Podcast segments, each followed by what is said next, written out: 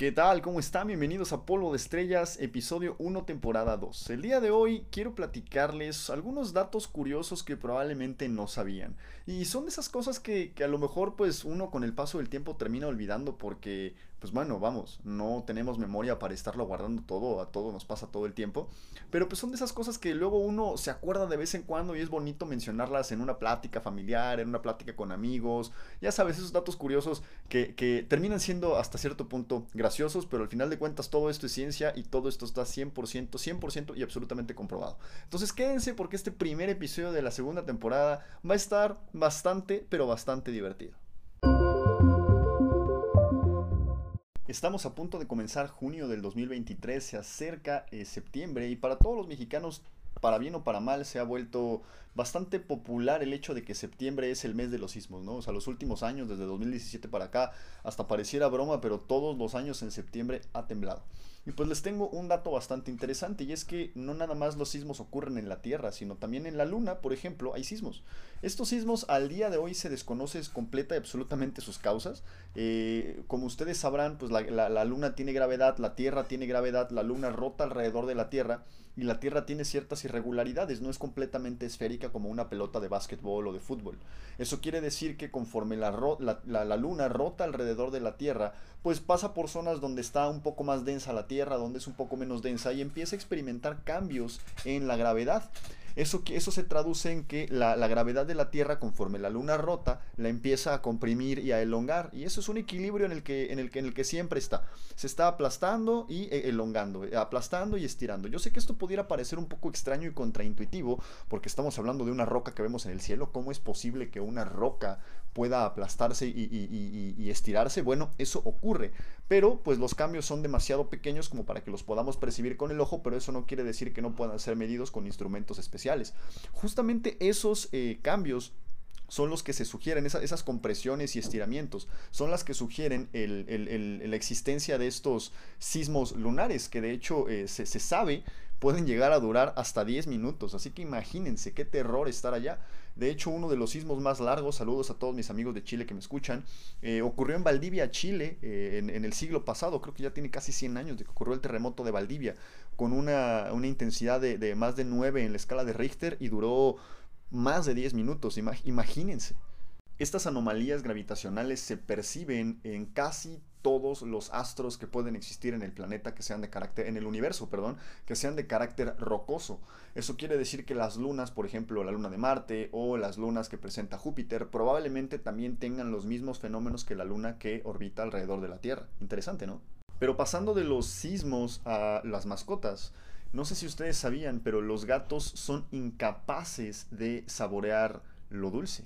Extrañamente, los receptores gustativos del gato, o sea, las papilas gustativas de los gatos, solo responden a los aminoácidos que se encuentran presentes naturalmente en las proteínas eh, que están en la carne o en algunos vegetales, porque no nada más las proteínas son exclusivas de la carne, como de la carne de res, la carne de pescado, la carne de pollo, etcétera, la carne de cerdo. De hecho, algunas este, eh, verduras, algunos, este, em, algunas frutas llegan a presentar pequeñas cantidades de proteína que naturalmente no se comparan con la calidad que presentan las proteínas de la carne, ni evidentemente la concentración, pero pues eso no quiere decir que no la tengan. Y los gatos, los receptores gustativos, solo responden a estos aminoácidos que están presentes en las proteínas, no responden a los glúcidos ni a los edulcorantes, o sea, se podría decir que no responden a lo dulce por lo que da igual si los gatos comen algo dulce o no, es algo que simple y sencillamente no pueden saborear.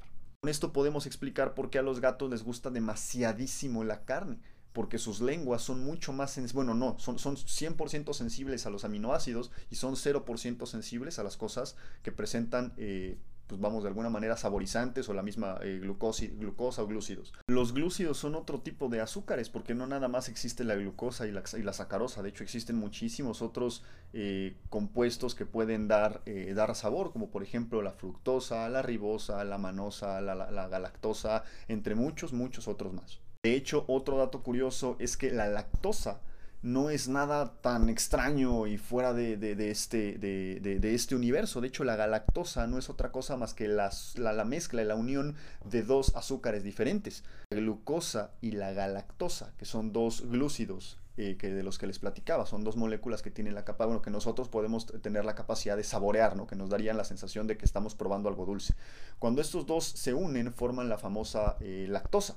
La intolerancia a la lactosa es porque no somos capaces de producir una enzima que se le conoce como lactasa, que es la responsable de romper el enlace que une a la glucosa con la galactosa. Y entonces al, ser incapaz de romper este enlace, pues naturalmente hay ciertos problemas metabólicos ahí que pueden causar inflamación, que pueden causar diarrea en el menor de los casos y en el mayor de los casos pues pueden provocar otros, otros síntomas que, incluso podrían llevarte a la, a la hospitalización los cuales son hasta cierto punto raros, pero pues no se pueden descartar, ¿verdad? Sin embargo, otra cosa que no podemos descartar es el hecho de que los koalas, al igual que los seres humanos, presentan huellas dactilares únicas o patrones dactilares únicos entre ellos. Eh, así como los tigres o los, este, los jaguares presentan también su piel, sus patrones de piel son el equivalente a su huella dactilar y les sirve para identificarse entre ellos, los koalas, eh, al igual que los seres humanos, pueden utilizar o podrían utilizar sus huellas dactilares eh, para, poder identificarse entre ellos, o sea, podrías hacerles un, documento nacional de, identidad a cada, a cada koala y poner sus, sus huellas dactilares, pues porque cada una es completamente diferente a, la de, las de los demás de su misma especie. De hecho, si tú observaras, tuvieras la oportunidad, puedes buscar las fotos en Google, puedes este, observar tus huellas dactilares y las de los koalas, te vas a dar cuenta que tienen patrones hasta cierto punto similares, lo cual nos lleva a una pregunta, ¿estaremos muy emparentados? La respuesta es no, pero como de alguna manera crecimos en el mismo planeta y tenemos los mismos ancestros, pues compartimos cierta, eh, cierta proporción de material genético. De hecho, ese es otro eh, dato bastante interesante. Compartimos material genético con cualquier otro ser vivo que exista en la Tierra. O sea, se podría decir que somos hasta cierto punto parientes de cada ser vivo que se encuentra en este planeta. Sí, desde los mosquitos de la fruta hasta pasando por los cocodrilos, compartimos material genético. ¿No está interesante? Sin embargo, otra cosa que es todavía más interesante es que mientras piensan, es decir, mientras hacen cualquier actividad, mientras escuchan este podcast, su cerebro, dependiendo de su talla, complexión, de su edad, puede consumir entre 10 y 20 watts es básicamente lo mismo que consume uno de esos focos pequeños que pues tienen los refrigeradores. Así que pensar consume bastantes cantidades, grandes cantidades de energía. Aquí sería cuestión de, algo, de algo bastante interesante, que alguien haga la matemática de cuántos watts va a consumir su cerebro durante toda su vida y saquemos el equivalente a cuánto le tendríamos que pagar a la compañía de electricidad de nuestra luz porque nuestro cerebro siga funcionando. Qué padre que no nos cobran esa luz, no imagínense el cuentón que nos llega. Pero dejando de lado eh, tarifas eléctricas que pueden ser un poco irregulares a lo largo y ancho del mundo, eh, les quiero platicar otro detalle bastante importante y esto se le conoce como la paradoja de los cumpleaños y no paradoja porque contradiga algo como les platicaba en el último episodio de los viajes espaciales, sino porque mucha gente no cree que, que, la posibilidad de que una persona o que dos personas cumplan años en el mismo día sean muy altas. ¿no? Pero de hecho está demostrado, de hecho es un caso de estudio en las materias de eh, estadística que pueden llevar en la preparatoria, en la universidad o en algún posgrado, eh, el problema de los cumpleaños. De hecho, establece que un conjunto de 23 personas, eh, dentro de un conjunto de 23 personas, existe una probabilidad del 50.7% de que al menos dos de ellas cumplan años el mismo día. O sea, ustedes están en su grupo de trabajo, cuenten cuántas personas son y si son 23 personas, existe un 50% de posibilidades de que dos personas de ahí cumplan años el mismo día. Y para más de 57 personas, la probabilidad es superior al 99.67%. O sea, es bastante común que las personas cumplan eh, años el mismo día. Sin embargo, pues bueno, podemos decir, ay, es que tiene 365 o 366 para los años bisiestos días el año, pues ¿cómo será posible que de un grupo de 23 personas dos cumplen el mismo año? Bueno, pues es un caso de estudio perfectamente bien estudiado en la es un caso perfectamente bien estudiado en la estadística y está perfectamente demostrado. Así que los invito a que hagan la prueba. Recuerden que es una eh, para un grupo de 23 personas es una probabilidad del 50%. Así que no se no se sientan decepcionados si no encuentran a nadie. Finalmente tenían un 50% de fracaso. Sin embargo, si su grupo de trabajo es mayor, pues las chances de encontrar personas que cumplen el mismo año y sean tocayos de cumpleaños se empiezan a incrementar. Sin embargo, hablando de incrementos, ¿sabían ustedes que tienen un intestino delgado que mide aproximadamente 6 metros dependiendo de su talla y complexión y un intestino grueso que mide más o menos un metro y medio? O sea, tenemos más de 7 metros de intestino metidos en el estómago, bueno, en, el abdomen. ¿Cómo, ¿Cómo, cabe todo eso en, en, ese espacio? Bueno, la respuesta es simple y sencillamente está plegado y pues el hecho de que tenga un tamaño tan grande justamente sirve para que podamos aprovechar todos los nutrientes de cualquier cosa que esté pasando por ahí. ¿Ya sabían este detalle? O sea, ¿ya sabían la cantidad de intestino que tienen? Pero hablando de cantidades, sí, el día de hoy voy un poquito más rápido. Eh, hablando de cantidades, no sé si alguno de ustedes está manejando mientras escucha este podcast o si están trabajando y seguramente llegaron a su trabajo manejando o caminando, pero si llegaron manejando o en un transporte público que, pasa por, por avenidas, calles y avenidas que están sujetas a semáforo, este dato curioso les va a parecer bastante interesante. Y es que en promedio, una persona puede pasar aproximadamente de dos a tres semanas de su vida entera parado en una luz roja. Si ustedes suman, eh, ojo, suponiendo que no hay tráfico, eh, o sea, porque si le sumamos las 8000 horas de tráfico, sobre todo aquí en las ciudades grandes como la Ciudad de México, o en otras ciudades grandes como Monterrey, Guadalajara, Santiago de Chile, este, eh, Buenos Aires, etcétera, donde también el, el, la, bueno, en Estados Unidos también, Houston, Dallas, etcétera, donde hay mucho tráfico, pues bueno, naturalmente esos tiempos incrementan. Yo solo estoy hablando suponiendo que no hay tráfico, ¿ok? en las luces rojas. Si ustedes suman esos 30, 40, 60 segundos que suelen durar las luces rojas y los multiplican por todas las luces rojas que pasan en un día, por todos los días del año, por todos los días de su vida, les va a dar que solo en las luces rojas van a pasar aproximadamente de dos a tres semanas de su vida entera. Y si a eso le suman el tiempo completo que van a pasar manejando en el tráfico, porque al menos aquí en la Ciudad de México los fines de semana tienes la capacidad de recorrer la ciudad a ciertas horas, porque ya recientemente ves tráfico hasta a todas horas y todos los días. Vaya, pero hay tramos que puedes recorrer este, en 30 minutos en, fin de semana, o sea, decir un domingo que no hay nadie, o que no hay nadie en las calles pero ese mismo tramo en un miércoles, por ejemplo, a la hora pico lo puedes recorrer hasta en dos horas o incluso más. Entonces, si a eso le sumas eh, todo ese tiempo que pierdes día con día en el tráfico de ida y de vuelta a tu escuela, a tu trabajo, al médico, a cualquier otra cosa, al súper, etcétera, ¿cuántas horas de tu, de tu vida, cuántos días, cuántos meses, cuántos años de tu vida se te están yendo ahí? ¿No, no está gacho? Pues yo creo que sí está medio gacho, pero lo que no está gacho es que Islandia justamente porque se encuentra eh, pues en una placa tectónica. Se estima que crece, su territorio crece aproximadamente 5 centímetros cuadrados por año. Qué padre, ¿no? O sea, que tu país se empiece a hacer más grande conforme pasa el tiempo. Digo, es una cantidad bastante despreciable, 5 centímetros, pero pues bueno, multiplícalos por unos, ¿qué será? Em, unos 100 años y pues ya tienes un pedacito extra donde podrías construir un faro bastante bonito. Dice por ahí una frase que si crees que eres lo suficientemente pequeño como para hacer un cambio, pues trata de dormir con un mosquito en la habitación. Y eso tiene bastante cierto, de, cierto, porque si tú intentas dormir con uno de esos pequeños seres en el, en, mientras estás este, en tu cuarto, o mientras los dos coexisten en tu cuarto, te vas a dar cuenta que es bastante pequeño. Pero el día de hoy te voy a traer otro dato curioso, y es que el único planeta del, no planeta, claro, el único país del mundo que no tiene mosquitos es Islandia, y bueno, y naturalmente Groenlandia, porque tienen... Eh, zonas, o bueno, es, su temperatura promedio es tan baja que los mosquitos simple y sencillamente no se pueden reproducir de forma natural. Así que si están hartos de los mosquitos y de ponerse repelente, pues bueno, una opción es irse a vivir a Islandia o a Groenlandia, lejos de los mosquitos. Pero bueno, hablando de los mosquitos, ¿alguna vez se han preguntado por qué los mosquitos tienen la capacidad de encontrarnos incluso con las luces apagadas? O sea, los mosquitos tienen visión nocturna, tienen visión térmica, tienen qué? Bueno, la razón es que los mosquitos tienen visión térmica. Los mosquitos tienen la capacidad de ver el infrarrojo, que para nosotros, para el ojo de los seres humanos, eh, pues es una longitud de onda de la luz que somos incapaces de percibir. Sin embargo, todos los cuerpos que estén calientes tienen la capacidad de estar emitiendo luz y emitimos luz infrarroja principalmente. Ya los cuerpos que están demasiado calientes pues pueden empezar a emitir luz visible, como por ejemplo los metales que incandescen cuando los, los llevas al famoso rojo vivo o a los científicos que nos gustan las palabras medio complicadas, a la temperatura de inversión magnética o la temperatura de Curie, que es prácticamente lo mismo. Eh, o incluso puedes llegar a emitir ultravioleta o, rayos X. De hecho, este, en los puntos de soldadura se, eh, están tan calientes que tienes la capacidad de emitir rayos de, rayos X. Imagínense. ¿no? Por eso te quedas.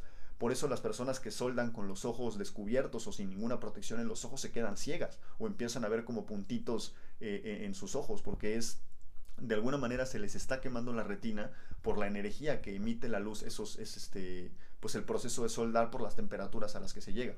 Pero bueno, regresando a los mosquitos, los seres humanos y pues, en general los seres vivos estamos emitiendo infrarrojo por la temperatura que tenemos. Los mosquitos tienen la capacidad de ver el infrarrojo, así que aunque tú apagues el foco, pues de alguna manera eres un foco encendido para los mosquitos, eres una luz encendida para los mosquitos porque estás caliente y pues arrebujado entre tus cobijitas, bien, bien, bien este, hecho bolita para, para irte a mimir, pues naturalmente estás caliente, una parte que está muy caliente o por la que está escapando calor es tu cabeza, de hecho se sabe que eh, cuando, vas cuando vas de expedición, ah, si te gusta, no sé, ir a las montañas, ir al bosque, ir a algún lado, se sabe que por la cabeza es por donde más calor se pierde. Esa es la razón por la cual los mosquitos atacan principalmente tu cabeza, aunque no dejan este pues no, no, no exentan a alguna otra, otra parte de tu cuerpo, porque ellos de alguna manera ven el calor, tienen la capacidad de ver el infrarrojo, ven, las, ven el brillo de las cosas calientes y son atraídos hacia ellas.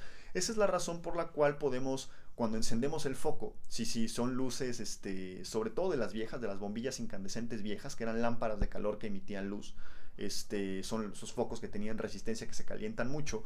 Por eso es muy común ver moscas y mosquitos dándole vueltas, porque esos, o sea, no es que estén cegados por la luz que emite la lámpara, sino porque la lámpara está tan caliente y emite tanta radiación infrarroja y también está emitiendo eh, radiación visible, bueno, luz visible y otras cosas, eh, pues que los mosquitos se quedan cegados por ese punto y se acercan. Sin embargo, los mosquitos no son los únicos que tienen la capacidad de estar viendo este, eh, luces que no tenemos la capacidad de ver. No sé si les había platicado, pero los, los pericos, sí, los pericos, los loros, como le dicen en algunas otras partes del mundo, tienen la capacidad de ver el ultravioleta. Ajá, el ultravioleta. Pero ¿para qué les sirve ver el ultravioleta? Bueno, las frutas, no sé si alguna vez se han acercado a las frutas que están maduras, los plátanos, las guayabas y demás, se van a dar cuenta que hasta cierto punto tienen un olor dulzón que se parece. No estoy diciendo frutas que se estén echando a perder, sino solo que están maduras. Tienen ciertos olores que se parecen. Bueno, el compuesto químico responsable de la maduración de las frutas se le llama etileno. Y este etileno tiene la capacidad de absorber grandes cantidades de luz ultravioleta.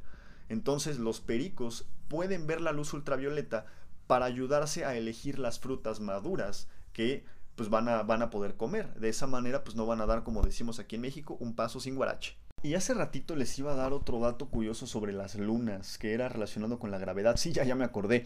Y es que eh, justamente les platicaba esa de la deformación gravitacional. De hecho, los anillos, no sé si, si han escuchado los primeros episodios del podcast, ya se lo saben, pero los anillos de los planetas eh, se forman justamente cuando una luna se acerca demasiado al planeta y entonces esta deformación gravitacional eh, termina por aplastar la luna y pues los restos empiezan a llover alrededor del planeta, bueno, empiezan a caer al planeta y se empiezan a acelerar alrededor del planeta también. Conforme alcanzan velocidad y una órbita relativamente estable, se forman esos hermosos anillos que podemos ver, por ejemplo, en Júpiter y Saturno. O sea, se podría decir que, que los anillos de estos planetas no son otra cosa más que los restos de una luna que se acercó demasiado y que ahora están condenados a dar vueltas alrededor del planeta que alguna vez orbitaron.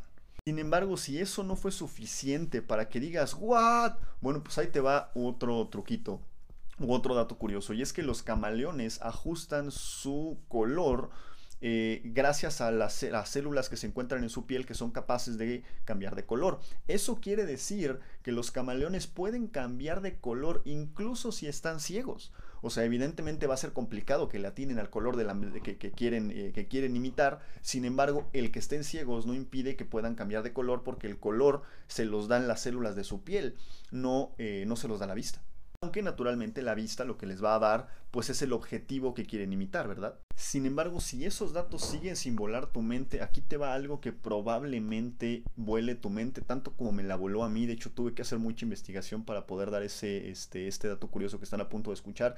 Y es que el pez payaso, sí, Nemo, eh, Nemo y Marlin, su papá, son una especie hermafrodita protándrica donde todos los, eh, los, bebés o los recién nacidos nacen siendo machos y el hecho de que sean hermafroditos protándricas quiere decir que tienen la capacidad de cambiar de sexo de macho a hembra.